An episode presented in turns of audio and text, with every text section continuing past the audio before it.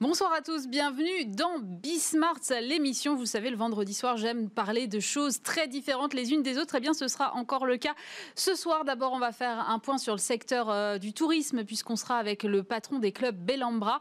On parlera euh, de comment restaurer la confiance dans l'entreprise dans un contexte de télétravail. On sera avec un ancien négociateur du RAID qui planche justement sur ces questions et qui accompagne les entreprises au quotidien.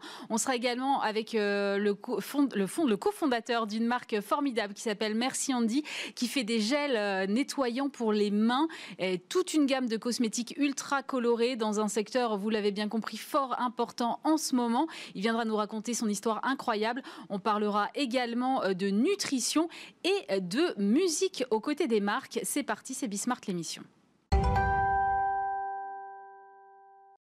Et pour commencer cette émission, je suis en compagnie de Frédéric Le Gouen, président des clubs Bellambra. Bonjour. Bonjour. Vous sortez à peine, euh, comme nous tous, des vacances d'automne. Euh, comment ça s'est passé pour vous d'abord, ces vacances d'automne? Écoutez, les, vacances d'automne euh, se sont bien passées. il y a eu une tolérance que nous avions appelée de nos voeux et, mm. ça nous a beaucoup aidé. Et les, vacanciers sont rentrés, mais ils sont rentrés en finissant leurs vacances et étaient très très contents de, de le faire.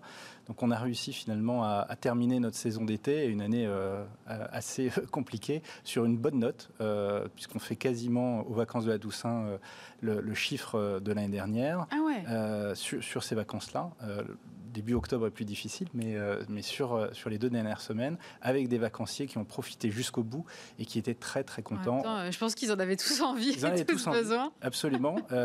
et, nos équipes ont, su bah, s'adapter et, faire qu'ils passent de vrais vacances et, qu'ils se reposent. Et, on a eu des, très très bons retours, euh, des très bonnes notes de satisfaction en progression par rapport à l'année dernière. Et franchement, ça fait du bien de terminer sur, euh, sur euh, cette note-là. J'imagine qu'il y a eu peut-être plus de réservations de dernière minute aussi, parce que les gens pouvaient peut-être pas forcément se projeter. Comment ça s'est passé?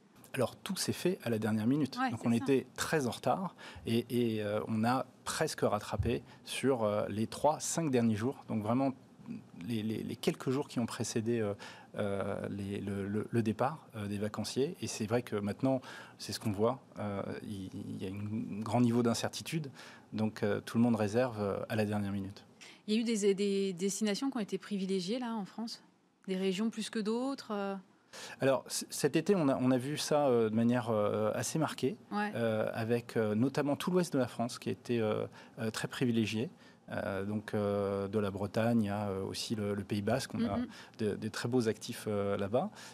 et puis des destinations un petit peu plus difficiles, notamment sur la Corse, par exemple, qui a est tardé un petit peu à, retrouver son niveau de, transport. Oui, c'est ça. C'est-à-dire il y avait des compliqué de s'y rendre et donc du coup, voilà, donc ça, a été, ça a été un petit peu plus compliqué, mais globalement, tout l'Ouest a été vraiment plébiscité par les clients cet été. Comment vous vous projetez là sur la saison hivernale? Parce qu'on sort juste des vacances de la Toussaint, paf, reconfinement, on les avait à peine finis. Du coup, là, c'est vrai que sur l'hiver, sur les prochaines vacances, c'est difficile de se projeter aujourd'hui? C'est très difficile de se projeter et c'est tout, notre problème, il est là. On a besoin de visibilité. Mm. Euh, donc aujourd'hui, euh, donc on a refermé euh, après une année qui est finalement assez difficile. Hein. Nous, on va faire un chiffre d'affaires qui, chute au global de 30%. Donc c'est pas anodin. On a voilà, on a eu un, printemps confiné, un redémarrage qui, a été tardif parce que le, confinement a, été, le déconfinement a été annoncé tardivement pour le premier. Oui, puis on ne peut pas rattraper une période qui a été fermée de toute façon. Voilà. Alors, pour autant moi, je demeure très optimiste parce qu'il euh, y a des signaux euh, faibles qui sont euh, très intéressants. On a fait un mois de juillet comme on a pu, mais finalement moins catastrophique qu'on imaginait. Mmh. Un mois d'août qui n'était pas très loin du, niveau de l'année dernière. Et, en fait, il faut diviser un peu les clientèles en, en, deux parties. Il y a la clientèle business et groupe qui, là, n'est pas vraiment rendez-vous et ne le sera pas ni sur l'hiver euh, ni sur l'année 21. Euh, 21. Euh, et puis la clientèle individuelle où bah, finalement on a fait un, bon mois de septembre, même si ça ne compense pas pour l'ensemble. Une Toussaint, comme je le disais, qui était quand même pas trop mal. Mm. et, c'est une clientèle qui a envie de partir en vacances et qui a envie de profiter des vacances de Noël. Et, non, mais moi, la première, mais là, quand on me dit vous allez être en gros en confiné jusqu'au 1er décembre, voire peut-être après, c'est compliqué pour moi de me dire bon, je vais réserver un truc pour le 18, quoi. Alors nous, on, doit faire preuve de flexibilité. D'ailleurs, euh, vous pouvez réserver euh, chez Bellambra jusqu'à J-5 avant la date d'arrivée. Euh, si vous voulez annuler, eh bien, il n'y a pas de problème, vous annulez sans justificatif, sans frais. Donc on, a, on s'est adapté finalement à cette situation pour pouvoir offrir de la flexibilité aux clients et, une tranquillité d'esprit. mais c'est vrai nous avons besoin de nous organiser à la fois pour recruter, nous, nous, cherchons 1000 saisonniers pour, euh, pour cet hiver. 1000 euh, saisonniers là pour cet hiver Absolument. Ah donc, euh, comment je fais Quand est-ce que démarre leur contrat de travail, etc. Pour l'instant, Navigue à vue, c'est difficile. Et c'est vrai que moi, j'ai un vœu pour les pouvoirs publics, c'est nous donner de la visibilité, à la fois pour nous, pour qu'on puisse s'organiser, professionnels du tourisme, et aussi pour les clients qui puissent se projeter et savoir si ils vont pouvoir partir en vacances. Donc, on a, on a vu que le, le premier déconfinement a été assez tardif en, annonce. Et mhm. après, les ventes sont reparties très fortes. Et nous, nous serons là avec nos, équipes pour, euh, euh, pour aider nos, clients à, réserver et leur faire passer de, super vacances. Euh, mais on a besoin de temps. Et, ça, voilà, c'est cette visibilité dont, dont, nous avons besoin pour qu'on on ait suffisamment de temps pour re-remplir nos clubs puisqu'aujourd'hui les, ventes sont, clairement euh, à l'arrêt. Tout le monde attend de, savoir euh, si oui ou non nous pourrons partir. Donc on a besoin d'une date pour pouvoir dire dès la semaine prochaine, dès la fin novembre, euh, voilà, vous, vous pourrez partir en vacances le 19 décembre comme comme, prévu. Vous, comment est-ce que vous, vous regardez euh, les choses là? Vous avez, euh, je crois, une soixantaine de clubs. Moi, j'ai vu d'autres acteurs du tourisme. Je pense à Pierre et Vacances, mais il me semble qu'il y a une autre chaîne qui s'est lancée sur ce créneau. Euh, le télétravail dans les, dans les lieux de vacances, par exemple. Est-ce que c'est quelque chose auquel vous, êtes, vous avez réfléchi en vous disant, bah, après tout, c'est peut-être une, une, façon de rattraper un peu le manque à gagner de, des périodes où on a été fermé? Oh, C'est très anecdotique. C'est euh, anecdotique. Euh, c'est vrai que nous, on, demeure très confiants parce qu'on a vu que la demande était là. Dès que les gens euh, savent qu'ils peuvent partir en vacances, ils décrochent leur téléphone, ils, se connectent sur Internet et, hop, c'est parti. Donc la demande, elle existe en fait. Hein. Les, gens veulent des vacances, on l'a vu cet été. Les, clients en ont bien profité. Euh, nous, notre créneau, c'est les, leur libérer, euh, les libérer de leurs contraintes euh, du quotidien. Hein, oui, mais justement, moi, je me disais, c'est vrai, partir dans un club de vacances avec les gestes barrières, avec le gel hydroalcoolique, avec tout ce qu'on vit et déjà au quotidien. Pourquoi pas le masque dans les allées? Je ne sais pas comment vous avez travaillé cet été et comment vous allez travailler pour l'hiver. Ça, ça refroidit pas ça aujourd'hui la clientèle? C'est intéressant. La clientèle, elle est là. Euh, ils, veulent, euh, vous savez, les, gens, ils ont besoin de vacances, ils ont besoin de se reposer. Nous, on est là pour leur enlever leurs contraintes. Donc, on chouchoute leurs enfants, on leur fait à manger, ils mettent les pieds sur la table, et puis euh, sous la table. ils sont sur la table aussi, pourquoi pas. mais effectivement, donc la, demande, elle, est là et, elle a été présente sur cet été. D'ailleurs, on aurait eu suffisamment de temps pour commercialiser notre été. On aurait fait un, très bon été, sans doute très proche, voire, voire mieux que l'année dernière. Donc, c'est ce temps de commercialisation dont nous avons besoin. Euh, ça, c'est vrai que c'est très important pour nous. La destination France, là, elle, elle retrouve des couleurs peut-être aussi grâce à cette, à cette crise finalement? Vous avez le sentiment que les Français redécouvrent leur pays? Absolument. Euh, et, et Béambra est très bien placé pour ça, parce que nous sommes dans les plus beaux endroits de France, euh, à la montagne, au pied des pistes. nous avons par exemple à Avoria refait à neuf un club, et donc nous, nous l'ouvrons, nous l'avons agrandi. Nous avons aussi agrandi un club au Saisy. donc voilà, beaucoup de beaucoup d'actualités pour nous cet hiver, et c'est vrai que nous avons besoin de, de pouvoir nous projeter et, commencer à, à travailler. On est euh, numéro un des clubs de vacances en France, donc on est idéalement placé pour euh, ce tourisme euh, bleu, blanc, rouge, mais qui, voilà, qui, qui, est au rendez-vous. de la même façon, sur l'hiver, on peut imaginer que les, restrictions de circulation à l'international vont peut-être perdurer. Mais écoutez, troquez vos, vos, tongs pour chausser une, paire de skis et, venez respirer le bon air de la montagne chez Bellambra. Du coup, la clientèle internationale, vous êtes assez peu exposé finalement à son absence?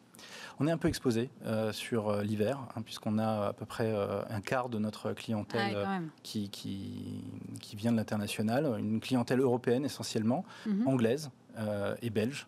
Et c'est vrai que la clientèle anglaise, l'année prochaine, elle aura du mal à être au rendez-vous. mais nous serons là pour accueillir les familles françaises. Et, et, ça demeure voilà, notre créneau et, et nos spécificités, on, sait bien faire ce métier-là. Vous êtes un groupe qui est quand même euh, assez grand. Je crois que vous avez 2500 collaborateurs euh, en fixe, parce que j'imagine qu'avec les saisonniers, ça. Non, pas en fixe. Hein, c'est avec ah, nos saisonniers, on dépasse un peu les 3000. Ah, d'accord. Euh, et, c'est vrai qu'on a une activité, une vingtaine de clubs ouverts sur l'hiver, et puis on monte à 55-60 sur l'été, et, jusqu'à plus de 3000 collaborateurs. Et, c'est important aussi, chez Bellambra, on, pas, on fait partie aussi d'un écosystème, puisque un emploi chez Bellambra, c'est aussi 3-4 emplois euh, indirects, euh, forcément, puisque nos clients qui viennent, euh, qui viennent au, ski chez nous, par exemple, bah, ils, vont prendre les remontées mécaniques, ils vont mm. manger au restaurant d'altitude, leurs enfants vont, aller à l'ESF. C'est d'ailleurs nous qui allons les accompagner pour que vous soyez tranquilles et, profiter des C'est vachement bien ça. C'est vraiment pas mal. C'est vraiment pas mal, absolument. Et, c'est ce qui fait que notre, notre offre fonctionne bien. Et, moi, je suis très optimiste et, euh, dans, dans, cette, euh, dans cette capacité à, à, réallumer finalement les ventes et, et la demande parce que les Français n'attendent que ça. J'ai l'impression qu'il y a aussi une prise de conscience de cet écosystème dont vous parliez. Initialement, j'ai l'impression qu'on avait plutôt on parlait d'une de son entreprise, le chef d'entreprise parlait de sa boîte à lui. Et aujourd'hui, à chaque fois, on nous dit oui, mais il n'y a pas que moi, il y a aussi tout l'écosystème à côté, que ce soit dans l'événementiel où ils font travailler euh, la sécurité, euh, les traiteurs, euh, les fleurs. Et, vous, c'est la même chose en fait. Vous dites il faut aussi promouvoir le tourisme local. Derrière, ce sont aussi des, ce sont aussi des emplois et, et de l'attractivité en fait pour nos territoires. Oui, absolument. Mais je pense que ça marche dans les deux sens. D'ailleurs, nous avons aussi besoin euh, de, cet écosystème. Hein. C'est vraiment euh, euh, une, interdépendance globale. Par exemple, nous, tous, nos, tous nos pains, par exemple, sont faits par des boulangers en local. Donc, à la fois, le boulanger a besoin de nous et de nos clients, mais nous, on a besoin de lui aussi pour, pour fournir des, produits locaux. De, la même façon, cet hiver, on, va, enfin, tous nos fromages seront issus des, des laiteries locales. Donc, on, on, a besoin aussi de, de faire découvrir à, nos clients les spécialités de la région. Donc, c'est du gagnant-gagnant et c'est un écosystème global où Bellambra aussi y gagne beaucoup. Merci beaucoup Frédéric Le Gouen d'avoir été avec nous. Je rappelle que vous êtes donc le président des clubs Bellambra. Merci beaucoup. Et je suis maintenant en compagnie de Laurent Combalbert. Bonjour. Bonjour. Vous êtes le fondateur de The Trusted Agency. Vous êtes un ancien négociateur du RAID, professeur également à HEC Paris. Et vous avez donc créé cette euh, Trusted Agency en septembre dernier pour accompagner les entreprises ou les individus dans des périodes personnelles ou professionnelles complexes. Euh, est-ce que c'est la crise sanitaire qui vous a fait prendre conscience qu'il y avait un besoin à combler sur ce domaine-là? Alors, on essaie de combler ce besoin depuis pas mal d'années euh, sur le travail de confiance, confiance en soi, confiance d'équipe, confiance hiérarchique. Mais c'est vrai que la crise, la Covid-19 a, mis un certain nombre de collaborateurs face à cette, euh, difficulté de, se trouver vulnérables à mm. titre personnel ou à titre professionnel. Également des entreprises qui se sont aperçues qu'elles pouvaient cesser leur activité du jour au lendemain. et donc, on a on a senti qu'il y avait un vrai besoin de mettre la confiance au centre du système, plus simplement comme une soft skill, mais comme un, élément fondateur de, l'organisation et de la performance. C'est vrai que vous parlez de, crise de confiance et elle touche un peu, moi j'ai l'impression, tous les niveaux. Là, on parle de l'entreprise, mais elle, touche aussi les politiques, les experts qu'on a pu voir sur les plateaux télé qui pouvaient dire un jour vert et le lendemain rouge. Euh, est-ce que c'est quelque chose qui date de cette crise ou cette crise n'est qu'un amplificateur d'un phénomène qui était là avant?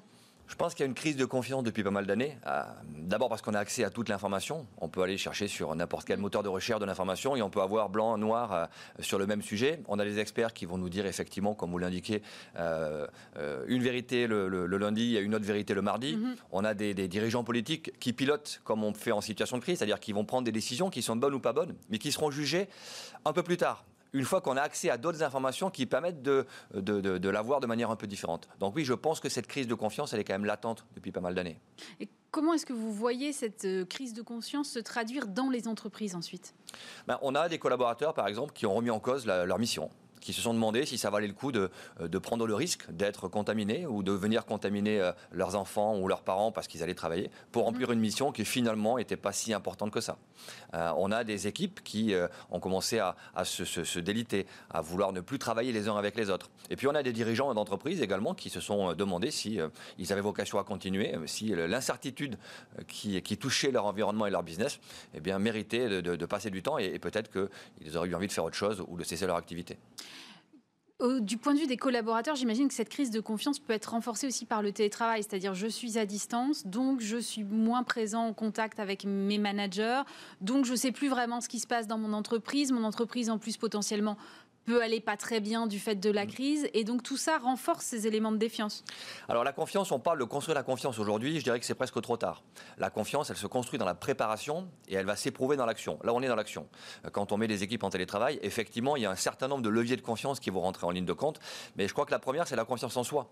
Il y a pas mal de collaborateurs qui ne euh, sont pas sûrs d'eux et qui ont besoin d'avoir euh, très régulièrement leur manager pour les recadrer, pour valider leur travail. Et, donc ça, ça pose des problèmes. J'ai rencontré euh, récemment une, une équipe de, collaborateurs, la plupart m'ont dit, moi, j'aime pas le télétravail. Non pas parce que je suis chez moi et que je suis un peu plus tranquille et je n'ai pas les transports à, faire tous les jours, mais parce que j'ai pas le cadre de fonctionnement que j'ai d'habitude et j'aime bien qu'on me dise ben, comment il faut que j'agisse. Je, ce ne sont pas des gens qui ont, qui ont une grosse capacité de délégation. Donc ça, c'est déjà la première chose. On a ensuite des managers qui doivent faire confiance à leur équipe. Je leur donne un objectif. Je suis pas là pour vérifier euh, qu'ils font le travail, qu'ils remplissent mm-hmm. les heures. Euh, donc on doit faire des points de situation de manière plus régulière. Et ça, c'est pas toujours simple. Euh, on a des collaborateurs qui doivent aussi faire confiance dans leur manager. Parce qu'on va donner un sens stratégique, on va réorienter euh, l'organisation certainement de la société, mais également peut-être les enjeux, peut-être la, vision stratégique à six mois, à un an. Et là aussi, quand on est à distance, on ne sait pas forcément la, détermination de son, de son patron ou de sa patronne, euh, quand derrière un, écran de Teams ou de Zoom, eh bien, on va nous donner les orientations qui vont être choisies. Donc c'est vrai que c'est difficile d'arriver à, à, redonner cette détermination et cet engagement quand on n'a pas ce contact visuel, ce contact physique. Moi, j'avais l'impression au contraire que finalement, ça avait redonné confiance un peu dans les managers. J'avais l'impression que euh, finalement, ils avaient retrouvé un petit peu une place d'honneur, c'est-à-dire le manager, c'est toujours celui qu'on critique en gros, et que là, quand même, comme ils étaient un peu au front, un peu en train de toujours tout réorganiser, euh, ils avaient retrouvé une place. Et vous, vous me dites non, en fait, c'est pas le cas. Ça dépend des, entreprises, bien sûr, mais quand il y a déjà un terreau de confiance qui existe, on peut basculer en télétravail, en travail distanciel. Moi, dans les équipes d'experts que je gère, par exemple, on gère euh, une centaine de crises par an. On est toujours en distanciel, mais on a créé cette confiance en amont, ce qui fait que les règles de fonctionnement qu'on utilise sont relativement faciles à, à mettre en œuvre. Quand on est dans une entreprise qui a plutôt un fonctionnement top-down ou qui a plutôt du micro-contrôle, et que là, forcément, les gens vont prendre de la distance, là, c'est plus difficile. Donc oui, le manager, évidemment, se remet en question parce que son, positionnement devient stratégique. Il est important parce que c'est lui qui fait le relais entre la vision stratégique et la mise en œuvre sur le terrain. Et puis c'est lui qui doit garder l'engagement de ses collaborateurs éloignés pour certains vulnérables, euh, physiquement, psychologiquement. Il doit arriver à garder, cette, à garder ce lien. Et ça va, ça va devenir compliqué si le, reconfinement dure et si euh, on garde le télétravail jusqu'au milieu de l'année 2021, comme, euh, comme on l'entend. Vous, vous, parlez de créer la confiance, de l'instaurer en amont. Comment est-ce qu'on instaure de la confiance? Bah, D'abord, on va, on va s'appuyer sur ce qu'on appelle le quotient personnel d'insécurité. On a chacun une appétence à l'insécurité, c'est-à-dire à, l'incertitude qui, qui, va, qui va nous environner. On, on aimerait bien fonctionner dans un mode où ce sont les procédures qui s'appliquent, hein, tout est prévisible, tout est anticipable. On a bien vu avec la Covid-19 euh, qu'effectivement, on a un degré d'incertitude important. Et donc, certains collaborateurs ont un niveau d'acceptation de l'incertitude, ce qu'on appelle donc ce quotient personnel d'insécurité, ou l'index personnel de confiance, qui va fluctuer en fonction de leur expérience, de leur culture, euh, de ce qu'ils ont eu à gérer, de leur résilience. Donc ça, ça va déjà, on va d'abord se baser sur le profil des gens qui sont dans l'équipe. Puis ensuite, c'est des règles du jeu, des règles de fonctionnement sur la discipline, sur la transgression, il y a des situations où, quand on est à distance, on doit prendre des décisions rapidement.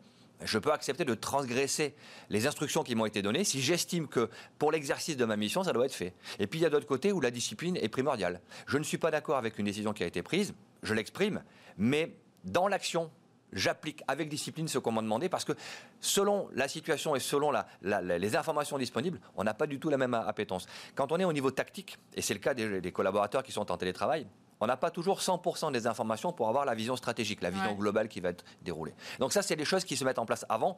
On le met aussi en place à chaud maintenant. On a pas mal d'organisations qui nous sollicitent pour remettre un peu de, détermination, un petit peu d'engagement au sein des équipes. Mais c'est vrai que ça, ça demande de repartir des fondamentaux, des bases pour les reconstruire. Mais Moi, si, je vous entends, ça veut dire qu'il y a des gens qui ne peuvent pas du tout tolérer euh, l'incertitude. Donc comment, comment on fait avec ces effectifs-là? Il faut, les, il faut organiser leur travail de manière très, très, euh, très, très, euh, timée. Il faut faire des points réguliers avec eux, voire même des points tous les jours. J'accompagne une équipe actuellement, un, projet euh, où on fait un point de situation tous les jours à 17h, parce que parmi les, les membres de l'équipe, qui sont très, très forts techniquement, mais dès lors qu'on les sort du cadre et dès lors qu'ils n'ont pas ah. le contrôle de toutes les informations, ils ont besoin d'être recadrés. Et puis on a d'autres équipes qui ont une capacité à, à, être sur des délais plus longs. On va faire un point toutes les semaines, point de situation le vendredi après-midi pour voir où vous en êtes, ce que vous avez fait. Ça va encore une fois dépendre de, de, de l'appétence de chacun et cette incertitude. Il y a des gens qui détestent l'incertitude. Votre caution, là, il peut être pris uniquement au niveau individuel et où il faut faire du cas par cas ou est-ce qu'on peut avoir une vision euh, plus collective, plus globale? Alors il y, a, un autre, on utilise un autre test qu'on appelle TTA Confidence 360.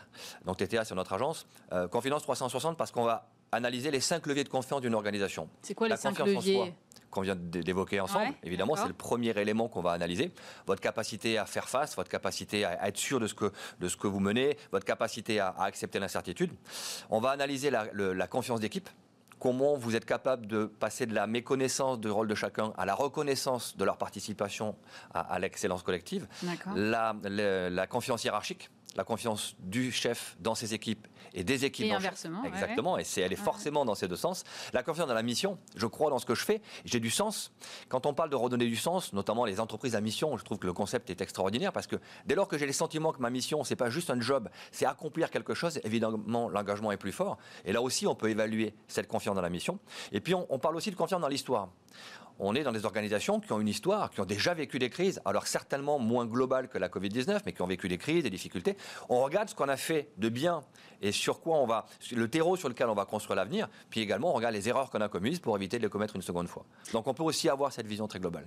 Vous êtes euh, donc ancien officier négociateur du RAID. J'ai regardé un peu la composition de vos équipes. Il y a effectivement beaucoup de personnes issues de, disons, de fonctions euh, très, soit militaires, soit police nationale, euh, médecins, également.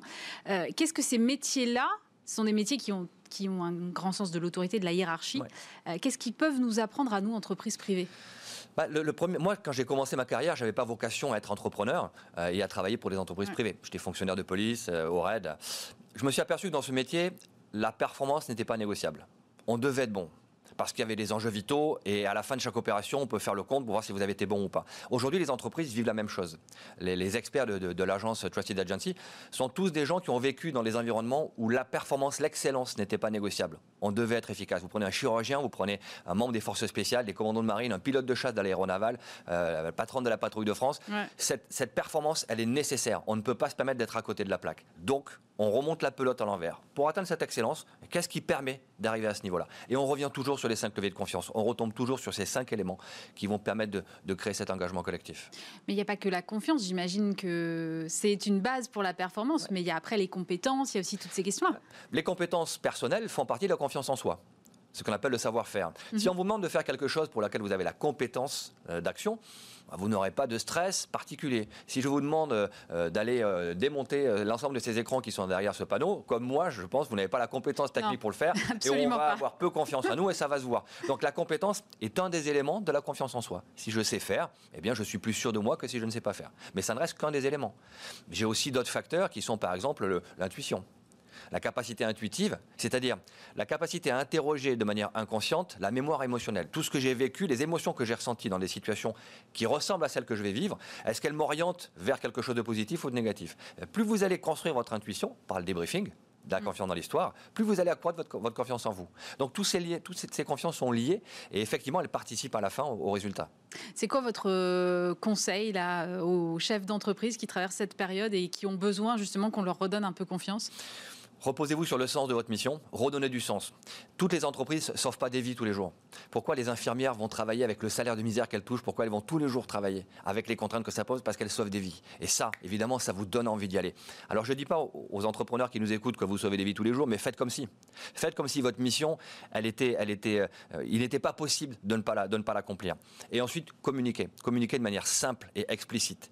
Souvent, quand on est dans le flou et dans le doute, les collaborateurs qui sont dans une, un quotient d'insécurité majorité faible, qui n'aiment pas cette incertitude, vont interpréter systématiquement de manière négative. Donc il faut réapprendre à communiquer de manière empathique, de manière assertive, redonner du sens, et puis travailler sur les règles de fonctionnement de l'équipe, des règles simples. J'ai le droit au désaccord, je dis quand je suis pas d'accord. Par contre, quand on a décidé, on applique avec discipline jusqu'à la fin. Et après, on débrief et on réajuste si on n'a pas été efficace.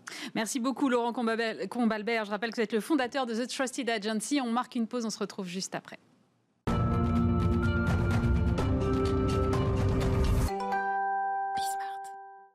De retour sur le plateau de Bismart, l'émission, je suis en compagnie de Louis Marty. Bonjour. Bonjour. Vous êtes cofondateur de Merci Andy, une entreprise qui a 6 ans, connue entre autres pour ses euh, gels pour les mains qui sont colorés, pailletés, euh, plein de bonne humeur. Moi, j'étais complètement passée à côté de vous. Je vous connaissais pas, je connaissais pas vos produits probablement parce que je suis déjà trop vieille pour acheter ça. Non. Mais qu'est-ce qui vous a poussé il y a 6 ans à vous lancer sur ce produit qui en plus est ultra girly, pardon, mais Ma mère, je pense, euh, qui me disait tout le temps de me laver les mains. Euh, et, et non, vraiment, j'ai une grosse culture du lavage des mains. Donc, euh, ouais, et, et, en fait, on avait au tout départ, on avait un projet dans la restauration. On cherchait un produit pour se laver les mains. C'était de la, de la, finger food.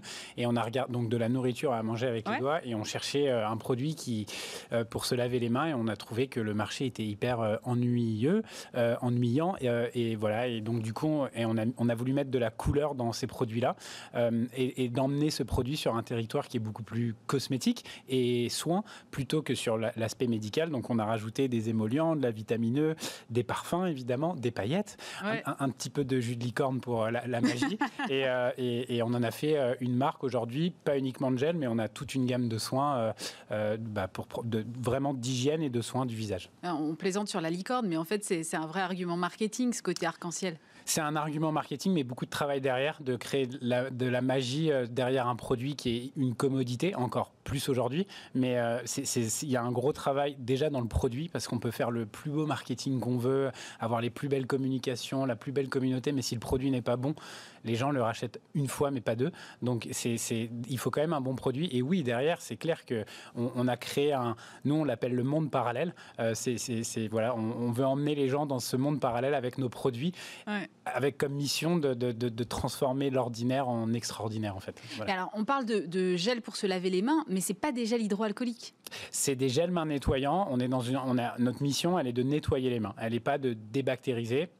Il y a une différence entre les deux qui est purement réglementaire, pas forcément fondée sur la formule. Nous, on ne peut pas garantir les effets euh, virucides et bactéricides parce qu'on a fait le choix d'être dans un règlement qui est cosmétique pour garantir les effets euh, bactéricides, virucides, donc euh, pour garantir une, destruction d'organismes en fait nocifs, type l'eau de javel, il faut être dans un règlement dit biocide. Euh, on se pose la question d'aller sur ce règlement. Mais oui, mais moi je me suis dit, mais quand il y a eu la crise sanitaire, ils n'ont pas eu envie de changer. On a envie de changer. On a fait tous les tests. Je n'ai pas le droit de communiquer sur les résultats, mais j'ai un sourire, donc c'est plutôt bon. voilà. Et, le sujet, il est aujourd'hui, il est, il est investissement, c'est beaucoup d'investissement d'aller sur cette catégorie-là, et euh, aussi sur la communication. C'est de la R&D euh C'est des frais d'enregistrement qui sont très très lourds en Europe. Ah exactement. C'est alors que les formules peuvent être euh, identiques, mais c'est beaucoup d'investissement. Et, et là, le règlement biocide nous empêche de parler de naturalité ou, ou, voilà. Donc dans le marketing et dans les mots qu'on choisira pour vendre nos produits, on pourra claimer plein d'autres choses, mais on ne pourra pas forcément faire ce qu'on fait aujourd'hui. C'est du vrai choix réglementaire. On a beaucoup discuté avec les autorités dans tous les pays où on est distribué, surtout en Europe. Et voilà, on a des arbitrages à faire en fonction des pays. Vous avez du mal à faire matcher le côté sanitaire avec le packaging? C'est c'est plus le côté réglementaire. Il ah. euh, faut, vraiment qu'on comprenne pourquoi les gens achètent Merci Andy. On est en plein dedans depuis, depuis, depuis cette crise parce qu'avant la question ne se posait pas. Mais en tout cas, on, est sur la bonne voie. On a tous les arguments et on a, on a, on a le choix. On est assez solide aussi pour faire du biocide. Donc, euh, donc voilà, ça, la décision elle sera prise sous peu. Et quand, quand il y a eu cette crise, et notamment le premier confinement, comment ça s'est passé? Vous avez arrêté de vendre parce que vous êtes distribué dans des magasins euh, Exactement. Alors, on, fait de l'hygiène. On a aussi euh, des savons pour les mains, on a des déodorants. Donc, l'hygiène, on a, cette crise a vraiment euh, profité aux marques d'hygiène. Et bon, c'est un mot un peu à la mode, mais on est quand même agile. On est une trentaine, on est 25 à Paris. du coup, on a dû pivoter beaucoup online parce que nos magasins sont fermés, c'est Sephora, euh, euh, Monoprix, euh, le, Monoprix étant le seul ouvert, pardon. et du coup, on a pivoté online en fait. On est allé, donc on a vraiment accéléré sur notre site en propre. On n'est pas vendu sur Amazon et sur le site de nos revendeurs, donc les Sephora.fr, le nocibé.fr et, et ouais. Et, ce deuxième confinement, il fait un peu plus mal parce que parce que parce que Noël en fait. Et pour les marques de beauté, Noël c'est énorme. Mm. Alors les marques de parfum, c'est encore plus gros. Mais, mais pour nous, euh, voilà, donc on, s'adapte et tout va bien. On est en croissance, on a une boîte très très saine. Mais il faut pas s'endormir, quoi, parce qu'on peut vite se faire, euh, vite, vite euh, tomber, tomber dedans, plus de cash et compagnie. Moi, j'ai lu que vous aviez euh, fait un, accord avec une autre start-up qui s'appelle The Keeper. Ah, je suis content que vous parliez de ça. Ah, bah ça me fait plaisir aussi. Donc, c'est une borne, c'est ça, pour se nettoyer les mains Mais, mais c'est un truc de euh, dingue. on avait deux choix. On a eu évidemment des demandes un peu plus B2B, donc des professionnels qui venaient nous voir est-ce que vous faites des grands formats Et on n'en avait pas. On ne voulait pas commander des pédaliers euh, en Chine ou ailleurs dans le monde et mettre des grands flacons et puis qu'il y ait une expérience pas bonne. Nous, si on, on va sur quelque chose, on veut le faire de manière extraordinaire. Et, du coup, on a, on a construit avec The Keepers, qui est une super start-up française. Qui faisait pas du tout ça, faut le dire avant, et qui a bien pivoté qui fait aussi. du hardware. Et En fait, voilà, ils ont des machines pour recharger les téléphones portables, garder les casques dans les centres commerciaux, euh, tout digital. Et, et, en fait, je connaissais François, on a, il m'a envoyé un message sur Slack, donc parce qu'on était dans des mêmes groupes. Et en fait, euh, il m'a dit t'es dispo pour un call. On a monté ce projet avec ses équipes et les équipes de Merci Andy. On a mis trois mois un premier proto au passage du Havre à Saint-Lazare. Et aujourd'hui, c'est quasiment 50 bornes qu'on a mis. Et on, le produit, enfin, que ce soit notre gel, la machine, tout, tout, tout, est fait en France. Donc, euh, grosse fierté. Et ouais, c'est super. Et en fait, ce que ça crée, c'est que c'est une expérience, enfin, ça incite les, gens vraiment à, se laver les mains parce qu'il y a une expérience rigolote, il y a un message, il il y a une interaction. Et c'est un truc que vous allez développer euh, à l'étranger, par exemple? C'est les opportunités. Moi, je pense que toute cette crise, elle, fait des opportunités. On a une demande aux États-Unis pour 50 aéroports. C'est quand même incroyable. Donc, euh, on, ouais, on est en train de réfléchir avec, euh, avec François et ses équipes sur comment on peut exporter ces machines pour, par rapport aux contraintes FDA. Nous, on, est vendu aux US, mais pas forcément The Keepers. Mais ouais, c'est incroyable, en fait. C'est encore petit. On n'a pas mis 10 000 machines, mais ça grandit. Et en plus, ça va devenir durable. Les, les, foncières, elles, sont toutes à la recherche d'innovation pour euh, ou les endroits de passage. On discute beaucoup avec la RATP aussi, par exemple, bah, pour créer des, pour créer, voilà, pour rassurer dans ce contexte qui est un petit peu, un petit peu difficile. Vous êtes euh, en, face avec des, problématiques de scale-up qui sont assez, euh, assez dingues. Vous êtes, vous me disiez 30 personnes, grand max. Comment vous êtes présent un peu partout en Europe, on l'a pas dit, mais aussi aux États-Unis. Comment vous assumez cette croissance-là? Euh, alors, j'ai jamais autant travaillé de ma vie entre le 1er mars et aujourd'hui. J'ai fait un petit break cet été. Mais déjà, on travaille beaucoup. Toute l'équipe fait un super boulot en télétravail. On, était capable de, le faire. C'est un enjeu, le cash aussi, parce que la croissance et le cash, on pense souvent que quand on a de la croissance, le cash, c'est plus un problème. Mais en fait, ça en devient. Exactement. Le, fameux fonds de roulement, mm. le BFR. Et euh, du coup, on trouve des solutions. Les banques ont joué le jeu avec nous. Euh, ils, nous aident. Nos nos, fournisseurs aussi nous aident, nos, beaucoup de nos, fournisseurs sont en France, une très grande majorité, voilà, sur, sur les délais de paiement. Et nos clients, on essaye de les supporter au maximum. On a des, petits revendeurs qui nous ont demandé de ne pas payer. Pour l'instant, ils n'ont pas payé. Et les plus gros, euh, voilà, ceux qui ont demandé des... Enfin, on a essayé d'aider les plus gros, c'est ça qui, qui, est assez drôle. Je ne citerai pas de nom, mais, euh, on, a, on, a, aidé des plus gros à notre échelle sur quelques dizaines ou centaines de milliers d'euros. Et, et, et voilà. Qu'est-ce que ça a changé, vous, cette crise? Parce que euh, pas, pas, pas grand-chose en réalité. Euh, nous, depuis le départ, le lavage des mains, on y croit. L'hygiène, euh, on, y croit depuis le départ. Ce que ça a changé, c'est qu'on a dans notre mix portefeuille, bah, on fait plus de online. Donc voilà, donc ça, ça, a adapté ça. Mais c'est marrant parce que moi, je croyais que vous étiez né online. En fait, moi, j'aime bien dire que le, online, c'est notre colonne vertébrale. D'ailleurs, je ne me tiens pas droit, mais notre colonne vertébrale, c'est, enfin, le, le digital, c'est notre colonne vertébrale. Sans ça, on, tient une semaine. Ça veut dire sans les réseaux sociaux, sans Instagram, sans TikTok, sans notre site. Vraiment, les gens nous découvrent tous ici. Euh, après, les revendeurs, moi, moi j'aime quand une marque, elle est omnicanale, elle est capable de, sur plein, de s'exprimer sur plein de canaux différents. Euh, chez Sephora, elle sera présentée comme ça. Chez Monoprix, elle sera comme ça. Sur notre site internet, elle sera comme ça. Mais je pense que c'est la clé pour le commerce aujourd'hui. Je pense aussi. C'est trop risqué d'être euh, uniquement chez lui, chez lui, et en ligne, on est dépendant aussi de, Google, on est dépendant de, mm. Facebook, des coûts d'acquisition, des plateformes. Donc, on a tous une certaine manière de dépendance. Et si on veut retrouver un tout petit peu de liberté là-dedans, et eh ben, en fait, on adapte notre marque en fonction du, du, du, du canal sur lequel elle, s'exprime et c'est ce qu'on essaye de faire. On est même vendu en aéroport. Bon, c'est pas le plus gros des business euh, en, 2020 et ni en 2021, je pense, mais, euh, mais voilà, on arrive à prendre la parole. On est, on est très travel en aéroport et, euh, et en 2019, on avait fait une super année dans, dans le travel retail, donc marché du voyage. Vous êtes euh, très vigilant, je pense, à, tout ce que vous racontez à chaque fois dans les endroits où vous êtes vendu, mais aussi sur, euh, sur Instagram, parce que je suis allée voir un peu quand même. TikTok, non, parce que vraiment, c'est pas ma génération, mais, mais euh, en tout cas, Insta. Et. et vous faites beaucoup de marketing d'influence, j'imagine, pour arriver à ce niveau de notoriété que vous avez aujourd'hui.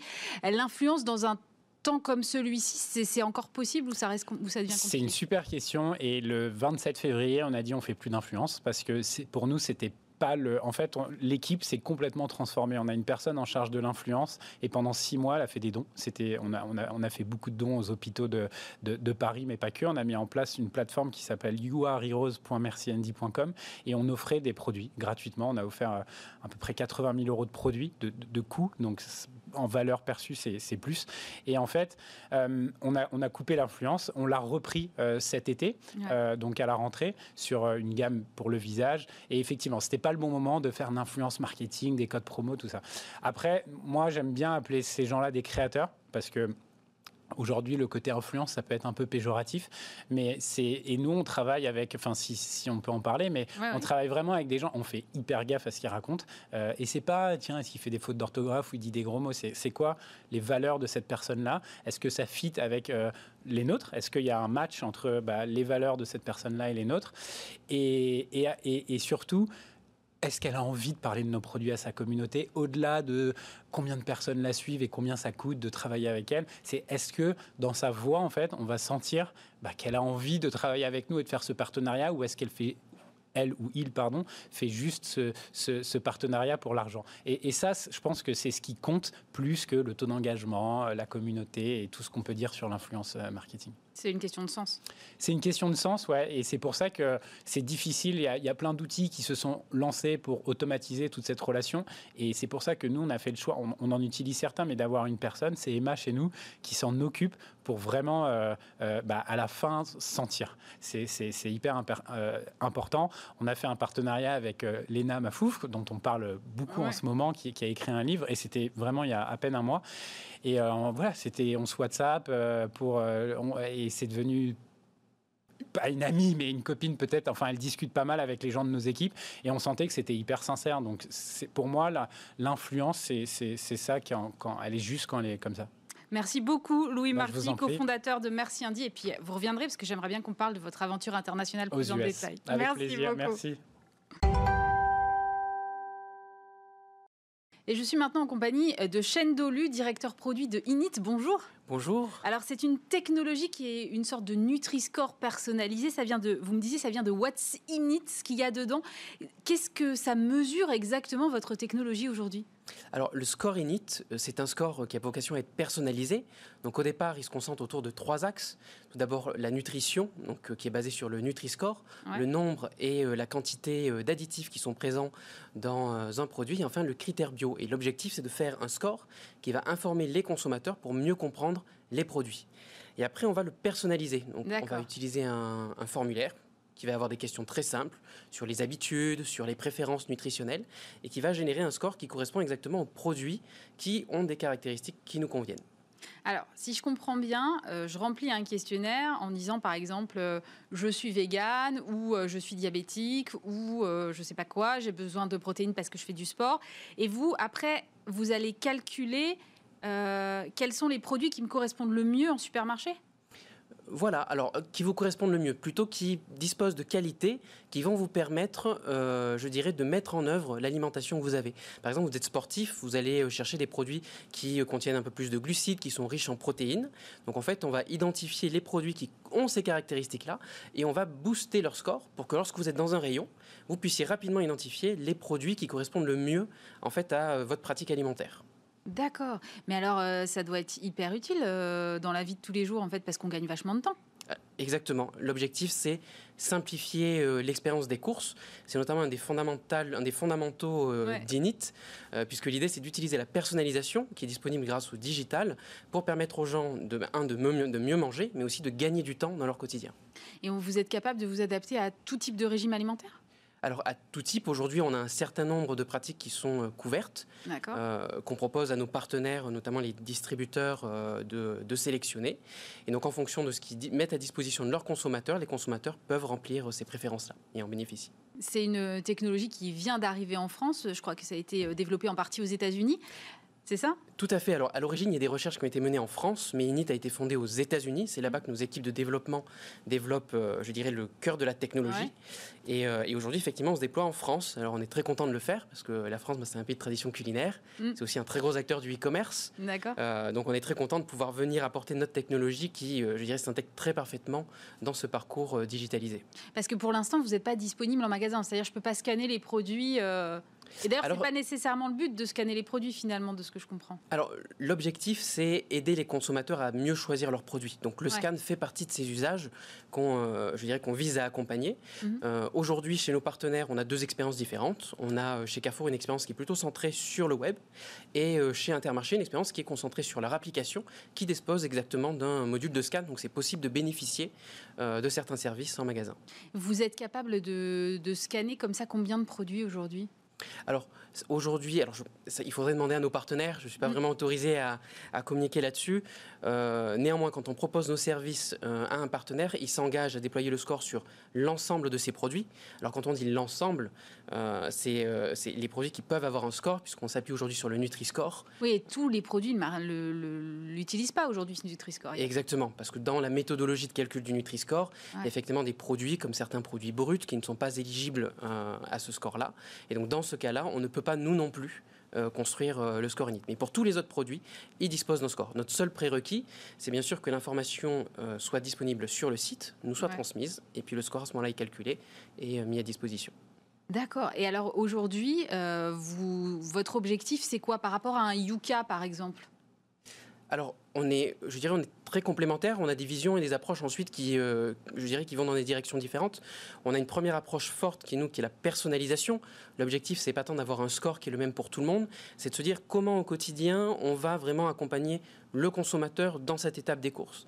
Et ensuite, il y a la vision de l'entreprise. Notre plateforme, c'est une plateforme qui est technologique. Mm. On n'a pas d'application, de service en propre. On fournit ces technologies à des partenaires.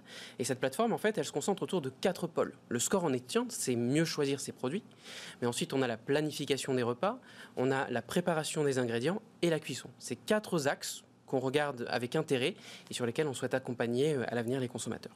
Donc à terme, ce que vous voulez faire, c'est vous déployer sur ces quatre et pas rester seulement au stade du supermarché Exactement. Mais vous allez le faire en France ou c'est un truc réservé aux États-Unis? Alors euh, non, on va bien sûr le faire en France. On fait les choses par étapes. En fait, le point d'entrée de cette plateforme, c'est le score pour nous permettre d'avoir plus d'informations et bien choisir les produits. Et là, notamment, on a des expériences qu'on est en train de discuter pour les amener en France, qui ont notamment été déployées euh, aux États-Unis. Une expérience qui permet de transformer complètement la façon de faire ses courses, puisque l'objectif, c'est euh, non plus d'aller regarder les produits qu'on veut acheter, mais se poser la question des repas qu'on veut. Et ensuite, de les transformer en panier d'achat. Donc là, on a vraiment une logique très différente, de remettre l'alimentation et le goût dans euh, l'expérience des courses, et puis après d'aller préparer ses repas à la maison. Et votre business model alors dans tout ça? Alors on est un fournisseur de technologie, donc euh, les partenaires qui travaillent avec nous aujourd'hui euh, entrent en relation au travers d'une licence qui leur mhm. permet d'exploiter publiquement le score. Et à travers ça, nous on s'engage sur, on a plusieurs engagements, déjà la mise en place du score, mais aussi toute la démarche qui s'appuie sur notre comité scientifique qui garantit à nos partenaires qu'on fait, euh, qu'on génère ce score en fait sur deux axes clés que sont l'accord avec l'état de l'art en, termes d'alimentation et de nutrition, sur mhm. lequel on est accompagné par notre comité scientifique, et également le cadre réglementaire qui, euh, qui nous permet de donner, je dirais, une, euh, une base solide en fait à, cette démarche. Merci beaucoup, Chen Dolu. Je rappelle que vous êtes le directeur produit de Init. Merci d'avoir été avec nous. Merci beaucoup. Et pour terminer cette émission, je suis en compagnie de Laurent Cochini. Bonjour. Bonjour. Vous êtes directeur général de Sixième Son. C'est une agence de design sonore et vous avez lancé en partenariat avec Harris Interactive un baromètre annuel d'évaluation de la performance des musiques de marque. D'abord, dans quelle mesure est-ce que la signature sonore d'une marque est un facteur clé de sa communication selon vous? Alors les marques, c'est pas des objets froids, c'est des objets, euh, c'est, euh, elles sont là pour, euh, pour véhiculer de l'émotion, pour partager leurs valeurs, elles ont un rôle social. et nous, on croit fort chez Sixième Son que la musique et le son, bah, elles peuvent rendre les marques plus attractives, elles peuvent leur permettre d'être plus identifiées, d'être mieux, d'être mieux valorisées, et on, on, y croit, on y croit fortement. Moi, ça m'a toujours fasciné. En fait, il y a vraiment des musiques qui correspondent à des marques. Ouais. C'est pas des trucs. Euh, on ne peut pas faire au hasard, non? Il n'y a pas de magie, non. D'une compagnie aérienne, ça peut pas être celle de la SNCF. Enfin, je schématise, mais. Ben, en tout cas, marque de nous, c'est pas ce qu'on recommande. Ce qu'on recommande, c'est l'exclusivité, évidemment, euh, et c'est de faire en sorte qu'il euh, y ait une marque, une musique, euh, et pas une musique figée dans le temps, une musique qui évolue et qui accompagne les différents positionnements de la marque en fonction des publics, en fonction des cibles, en fonction des points de contact. C'est vraiment la logique du branding au service, de, au service des marques, mais par le biais qu'est la musique. C'est un tout avec le logo, avec la signature avec, euh, ça fait vraiment partie d'un tout. Tout à fait. On est souvent euh, assis autour de la table, enfin à l'époque où on était assis autour de la table, euh, avec les acteurs du monde du branding. C'est pour ça qu'on est vraiment du, plus du branding que de la publicité, parce que l'identité c'est le temps long. Et effectivement, on vient parfois en continuité, parfois en complémentarité du travail qui est fait par les agences de branding sur, sur le visuel, sur le mm. positionnement. L'idée c'est de donner aux marques un outil puissant qui est la musique et de s'en servir le mieux possible dans toute leur communication. Comment on fait pour trouver la bonne signature sonore quand on est une marque? Alors déjà, on ne crée pas des signatures. C'est comme si on disait à, des grandes agences de design euh, françaises, euh, Dragon Rouge, Carré Noir, euh, Landor, Wolfolins, qu'elles créent des logos. Nous, on crée des univers musicaux. Effectivement, ce que vous connaissez le plus, ça va être le 2,4 secondes de, la, fin, du spot, de la fin publicité, où vous entendez dans un train, vous entendez dans un aéroport, évidemment. Mais nous, on crée des univers musicaux. et comment est-ce qu'on les crée? On les crée, ben, chez Sixième Son, en tout cas, on les crée d'abord en ayant une expertise branding puissante et un accompagnement euh, vraiment lié sur la marque. Le point d'entrée, c'est la marque, quoi qu'il arrive. Et ensuite, on a une équipe, une équipe créative euh, très talentueuse qui vient euh, mettre du son, mettre en scène du son au service, de, au service des marques en question. Mais effectivement, il n'y a, pas de, a pas de recette miracle et il y, a, y a des musiques qui sont faites vraiment, elles sont faites en tout cas sur mesure pour les marques en question. Et vous avez l'impression que parfois cette composante-là, elle est un peu sous-estimée? Alors, parfois, il m'arrive qu'un directeur marketing me dise que pour lui, la musique, c'est 50% du job de publicité. Quand il y consacre moins de 5% du budget, effectivement, je peux avoir cette, euh, cette, cette pensée-là. Blague à part, non, la réalité, c'est qu'il y a de plus en plus de musique partout, euh, de plus en plus de sons partout, parfois même du son et de la musique sans images, euh, sur des podcasts, dans de l'événementiel, en temps téléphonique même parfois. et là, pour le coup, ben, la question, c'est pas d'avoir plus de sons, c'est d'avoir mieux de sons, si j'ose dire, le bon son en tout cas. Euh, donc non, en réalité, il y a, beaucoup de sons aujourd'hui. L'idée, c'est de le faire avec intelligence et continuité sur l'ensemble des points de contact. Et justement, alors comment est-ce qu'on mesure, puisque vous l'avez fait là, la performance d'un son d'une marque? Alors, on le fait, la question déjà, c'est pourquoi est-ce qu'on se dit qu'on le fait? On le fait parce que euh, pour donner du sens à ce que vous faites, pour convaincre qu'il faut investir dans la musique C'est une, c'est une des données, effectivement. Non, d'abord, la vérité, c'est que euh, Michael, qui est le fondateur de Sixième Son, en développant l'activité aux États-Unis, s'est développé, euh, a rencontré beaucoup de directeurs marketing américains. Et quand euh, ils lui ont dit, c'est génial ce qu'on fait pour la SNCF, pour mm. Renault, pour Aéroport de Paris, pour Castorama, pour Roland Garros, bref. mais est-ce que ces marques-là vendent plus grâce, à, grâce à la musique? C'est intéressant ça. C'est une, une, question de fond qui était qui est arrivé aux États-Unis il y a plus longtemps qu'en France, mais en France, on la vit aujourd'hui. Et l'idée, c'était de permettre à nos clients euh, d'avoir un outil de mesure au quotidien de la performance de notre travail. C'est vraiment aussi simple que ça. Comment est-ce que euh, le travail qu'on fait pour nos clients euh, contribue à leur succès? C'est des données assez simples. Et nous, on, le mesure très souvent sur la musique, c'est l'agrément qui est noté. et nous, on ne voulait pas ça. On ne voulait pas être dans une logique de ça marche, ça marche pas, c'est cool, c'est pas cool. C'est ce qu'on entend tout le temps autour des tables dans les agences de pub. C'est vraiment pas ce qu'on veut. Nous, ce qu'on veut, c'est travailler sur l'attachement, travailler sur l'engagement, travailler sur l'attention. Et on voit par le son la capacité formidable qu'on peut avoir pour optimiser, euh, optimiser ces données-là. Pour qu'une musique de marque reste, euh, soit bien identifiée, il faut la répéter beaucoup ou pas? Alors le succès n'est pas forcément induit par la répétition. C'est une donnée, c'est certain, mais je vais prendre des exemples précis. Alors, le baromètre qu'on a fait avec Harris sort, sur la semaine prochaine, mais par exemple, un de nos clients qui est but et au-delà de la 60e place d'investissement média selon Kantar, il est dans le top 25 des marques les, les mieux notées par le son, c'est-à-dire que quand euh, un euro est investi chez But, euh, en réalité, le directeur marketing peut dire que par le son, il est euh, beaucoup plus attribué que, que des marques investissent plus d'argent que lui. On a le même donné avec Castorama. Effectivement, la répétition peut aider, mais ce n'est pas du tout la seule raison. Auquel cas, il faudrait tout le temps crier et répéter qui on est, et ça suffirait pour vendre davantage de, de produits, pour avoir davantage de, de valorisation. Et c'est pas plus simple de choisir une musique connue? Alors non, en réalité, c'est une on va dire que c'est une, fausse pensée. Exactement, c'est une pensée répandue. Euh, nous, on va distinguer euh, ce qui est du registre de l'illustration et ce qui est du registre de l'identité. En réalité, le baromètre le montre, euh, le travail qu'on a fait avec Harris, 90% des musiques qui performent le mieux sont des créations sur mesure. Euh, versus 10% qui sont des musiques euh, qui ont été créées pour d'autres raisons et qu'on fait en gros des synchros, hein, dans, le, jargon, c'est mhm. comme ça qu'on appelle ça. Euh, pour une raison simple, c'est que pour créer de, l'identification, ben, on y arrive davantage avec quelque chose qui est fait sur mesure. Pour créer de l'attention, c'est la même chose, quelque chose qui est nouveau, quelque chose qui est propre, qui est propriétaire, forcément, ça crée, ça, ça crée davantage. Donc en réalité, de, la logique de la synchronisation, elle sert à davantage à vendre un film et une illustration, et c'est très bien, là où l'identité est mieux servie par une création originale. Euh, dans le top, évidemment, et même en première place, euh, on a la SNCF, ces musiques dont justement vous êtes à l'origine chez Sixième Son. Euh, comment ça s'explique? Est-ce que c'est uniquement par le fait qu'on l'entende à la télé dans les publicités, ou c'est pas peut-être avant tout parce que tout le monde ou presque passe dans les gares et l'entend et l'entend et l'entend?